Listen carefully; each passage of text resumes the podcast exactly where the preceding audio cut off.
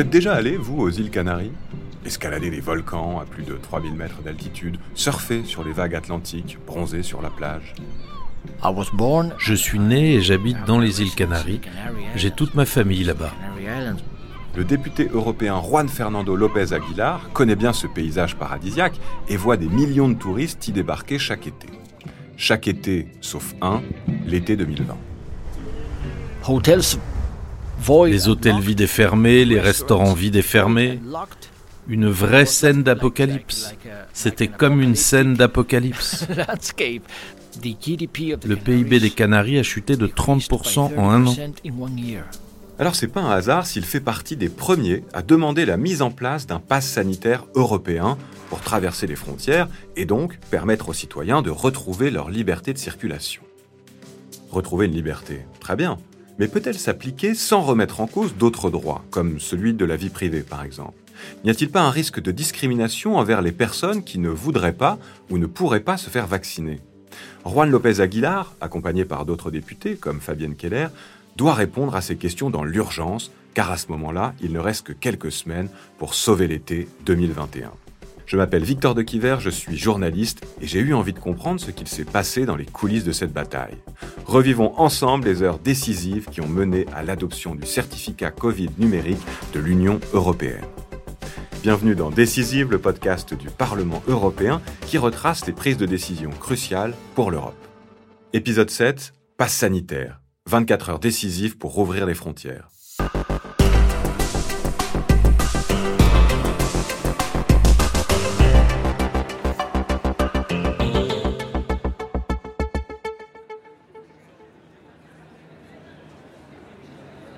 20 mai 2021, Bruxelles, 9h. Le député socialiste Juan López Aguilar rejoint le bâtiment du Conseil européen. Il s'apprête à affronter une quatrième journée de négociations pour la mise en place du pass sanitaire européen. Face à lui, les représentants des États membres avec qui les discussions sont tendues depuis quelques jours. C'est la dynamique de la procédure législative qui est très tendue. C'est toujours comme ça. Fabienne Keller, la députée centriste, suit le dossier depuis le début. La négociation a été bien sûr tendue, comme toujours quand on essaye de conclure rapidement. Euh, les États membres voulaient essayer d'avancer vite, tout en défendant leur propre vision. Concrètement, les États veulent garder le pouvoir de choisir leurs propres restrictions aux frontières sans avoir à rendre de compte aux institutions européennes. L'agence France Presse parle d'une négociation sous pression.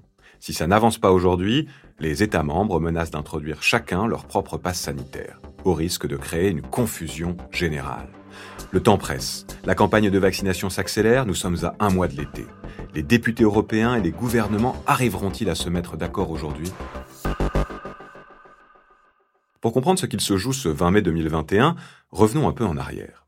Au printemps 2020, alors que le Covid bouleverse toute l'Europe, beaucoup de citoyens assistent impuissants à la fermeture des frontières. En Alsace, où j'habite, à Strasbourg, c'était le retour à une situation euh, qu'on avait connue pendant la guerre pour la dernière fois. Chaque État met en place ses propres règles aux frontières, menaçant ainsi une des libertés fondamentales de l'Europe de Schengen, celle de la libre circulation. C'était la première fois depuis des siècles que les frontières entre le Portugal et l'Espagne étaient fermées. Ces deux pays ont toujours entretenu des relations très fraternelles. Ça a toujours été comme ça. Les mois passent, les frontières ouvrent, ferment, rouvrent, le tout au bon vouloir des gouvernements et en fonction de l'épidémie, sans stratégie commune. Et euh, par exemple, si les travailleurs avaient la possibilité de, franchir le Rhin, ils n'avaient pas le droit de faire des courses de l'autre côté. Donc c'était terrifiant. Les conséquences deviennent très vite économiques.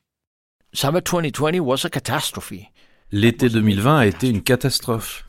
Il a été d'autant plus catastrophique que le tourisme s'est d'un seul coup arrêté net. Il faut savoir que les Canaries comptent officiellement 2 200 000 habitants. Mais à côté de cela, nous accueillons depuis plus de 30 ans 18 millions de touristes chaque année. Partout en Europe, les économies pâtissent de la fermeture des frontières. Les députés veulent agir vite. Nous avons demandé à la Commission de prendre des initiatives parce que l'espace Schengen était suspendu du fait de l'accumulation des mesures d'urgence adoptées de façon unilatérale par les États membres. Comment rétablir l'espace Schengen?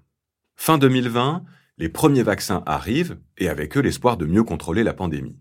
Les pays qui reçoivent le plus de touristes, la Grèce, l'Espagne, la France, poussent pour trouver une solution. On évoque à l'époque un Green Pass pour traverser les frontières en fonction de son état de santé. Mais ce n'est pas du goût de tous les États. Alors que des variants commencent à semer la zizanie et font repartir l'épidémie, l'Allemagne et d'autres pays du nord de l'Europe préfèrent décider seuls de leur politique aux frontières. Du côté de la Commission, l'exécutif européen, on prend plutôt le parti des pays touristiques. J'ai discuté avec Didier Renders, le commissaire européen à la justice. Il m'a téléphoné et m'a dit qu'il prévoyait de mettre en place un instrument européen. Donc c'est vers le mois de mars 21 que l'idée de se caler sur euh, la vaccination apparaît. Et dès qu'on en parle, il y a tous ceux qui ont été malades qui disent Oul, et nous, et nous, on a été vaccinés de fait par, euh, par la maladie. Et puis il y a ces tests qui ont été très largement euh, diffusés, où l'idée est que bah, si j'ai pas pu ou je veux pas me faire vacciner, le test peut être une alternative. Et voilà les trois tiroirs du certificat Covid européen, qui sont en quelque sorte apparus tout naturellement. Le 17 mars, la Commission met une première version du texte sur la table. Il s'agit d'un règlement, un texte législatif fort et contraignant à court terme. Ce genre de texte que l'Europe met des mois, voire des années, à discuter en temps normal. Mais cette fois, les décideurs ont peu de temps devant eux. Les députés souhaitent que le texte entre en vigueur dans moins de six mois. Le 25 mars, ils activent la procédure d'urgence pour accélérer les négociations. Les débats les plus forts entre les députés ont porté sur la question de la protection des données. En quoi va-t-il consister? On parle de données de santé par définition très sensibles. Va-t-on vraiment partager ces données avec le système de santé national de chacun des États membres? Les règles européennes pour la protection des données sont les plus strictes du monde, et le pass sanitaire devra les respecter. Est-ce suffisant? Les ingénieurs informatiques travaillent à une solution encore plus confidentielle, une information à deux niveaux.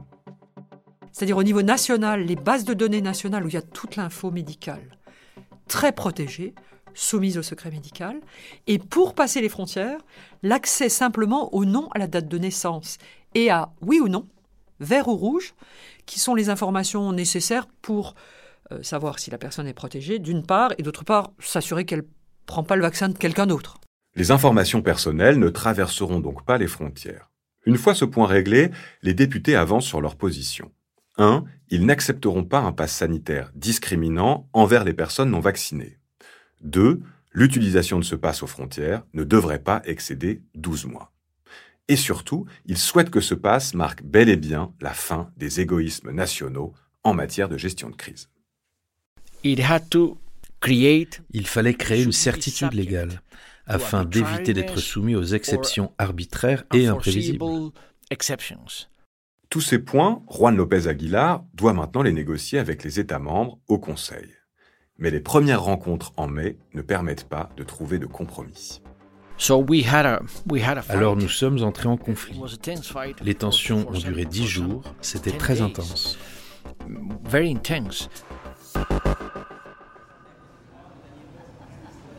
20 mai 2021, retour à Bruxelles, 15 heures.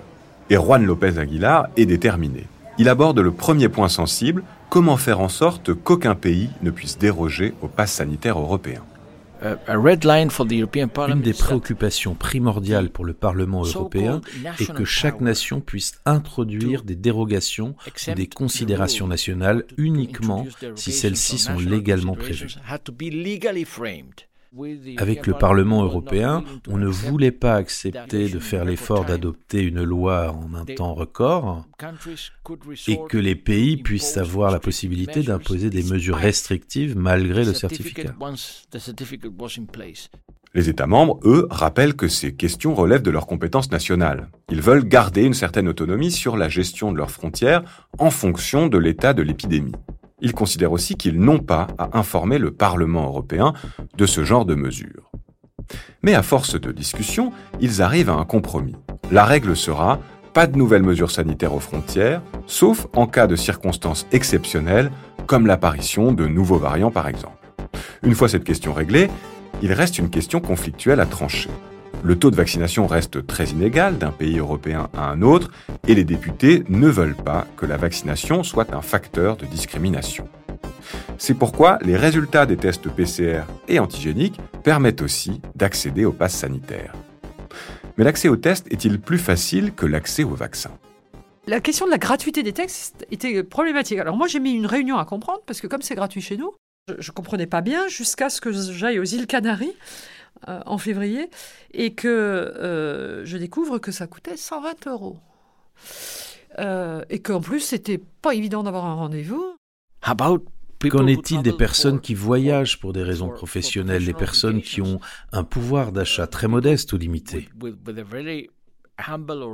C'était absolument prohibitif. C'était un nouveau motif de discrimination. Les députés veulent utiliser l'instrument d'aide d'urgence pour financer des tests gratuits dans toute l'Europe. Radical. Mais l'Allemagne oppose un non catégorique. Donc euh, c'est apparu comme un os, hein, une vraie difficulté dans la négociation, cette inégalité. Hein, le Danemark et la France étant les deux seuls pays où les tests étaient gratuits.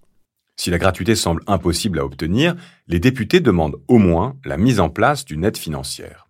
Nous proposons la création d'un fonds européen pour que chacun puisse à son tour rendre moins cher les tests, notamment dans des circonstances assez élargies. C'est le dernier point de tension qui empêche de trouver un accord sur le pass sanitaire. Mais les députés ne veulent pas lâcher et la Commission finit par faire un pas en avant. Alors nous avons obtenu de la part de la Commission un programme spécial de 100 millions d'euros pour financer les tests PCR et 30 millions d'euros supplémentaires pour les tests antigéniques rapides. Ce n'est pas la gratuité dont il rêvait, mais Juan López Aguilar accepte cette proposition.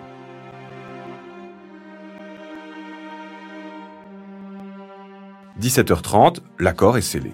Juan López Aguilar est soulagé, même s'il n'est pas tout à fait satisfait. Et je dois dire que le résultat final de la négociation ne nous a évidemment pas entièrement satisfaites, mais c'est comme ça. Quand on joue au niveau européen, il faut accepter le fait qu'on n'est pas seul autour de la table, qu'il y a de nombreux acteurs et des volontés politiques diverses. Il n'empêche, la libre circulation va pouvoir reprendre et les négociations se sont déroulées en un temps record. Donc à, pandémie exceptionnelle, capacité de travail exceptionnelle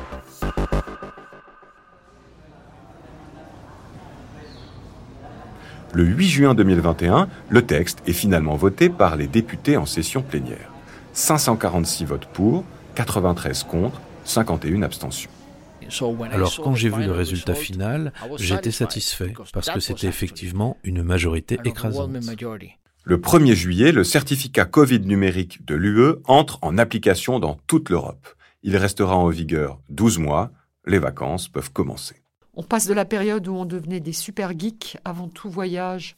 On essayait de comprendre les règles, les déclarations qu'il fallait faire, les certificats qu'il fallait présenter, qu'on prenait en papier, en informatique, en tout avant de bouger. Et à l'heure actuelle, les gens prennent un vol retour précisément grâce à l'existence du certificat et à la certitude légale qu'il a créée. Et aux îles Canaries, la vie reprend. Et on a vu les aéroports reprendre vie, les hôtels, les plages et les restaurants se remplir à nouveau, les gens reprendre pied et d'autres retourner travailler. Pourtant, tout l'été, l'Europe est agitée par des manifestations anti-pass sanitaires.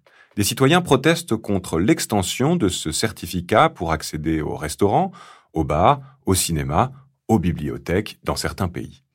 Juan López Aguilar rappelle que ce choix n'est pas celui des décideurs européens, mais bien des gouvernements nationaux.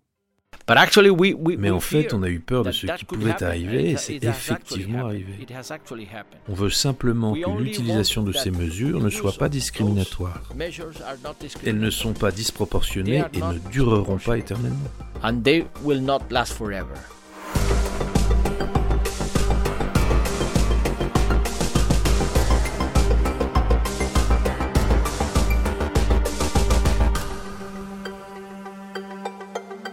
Décisive, un podcast produit par Bababam pour le bureau en France du Parlement européen, coécrit avec Quentin Tenot et présenté par Victor Dequiver.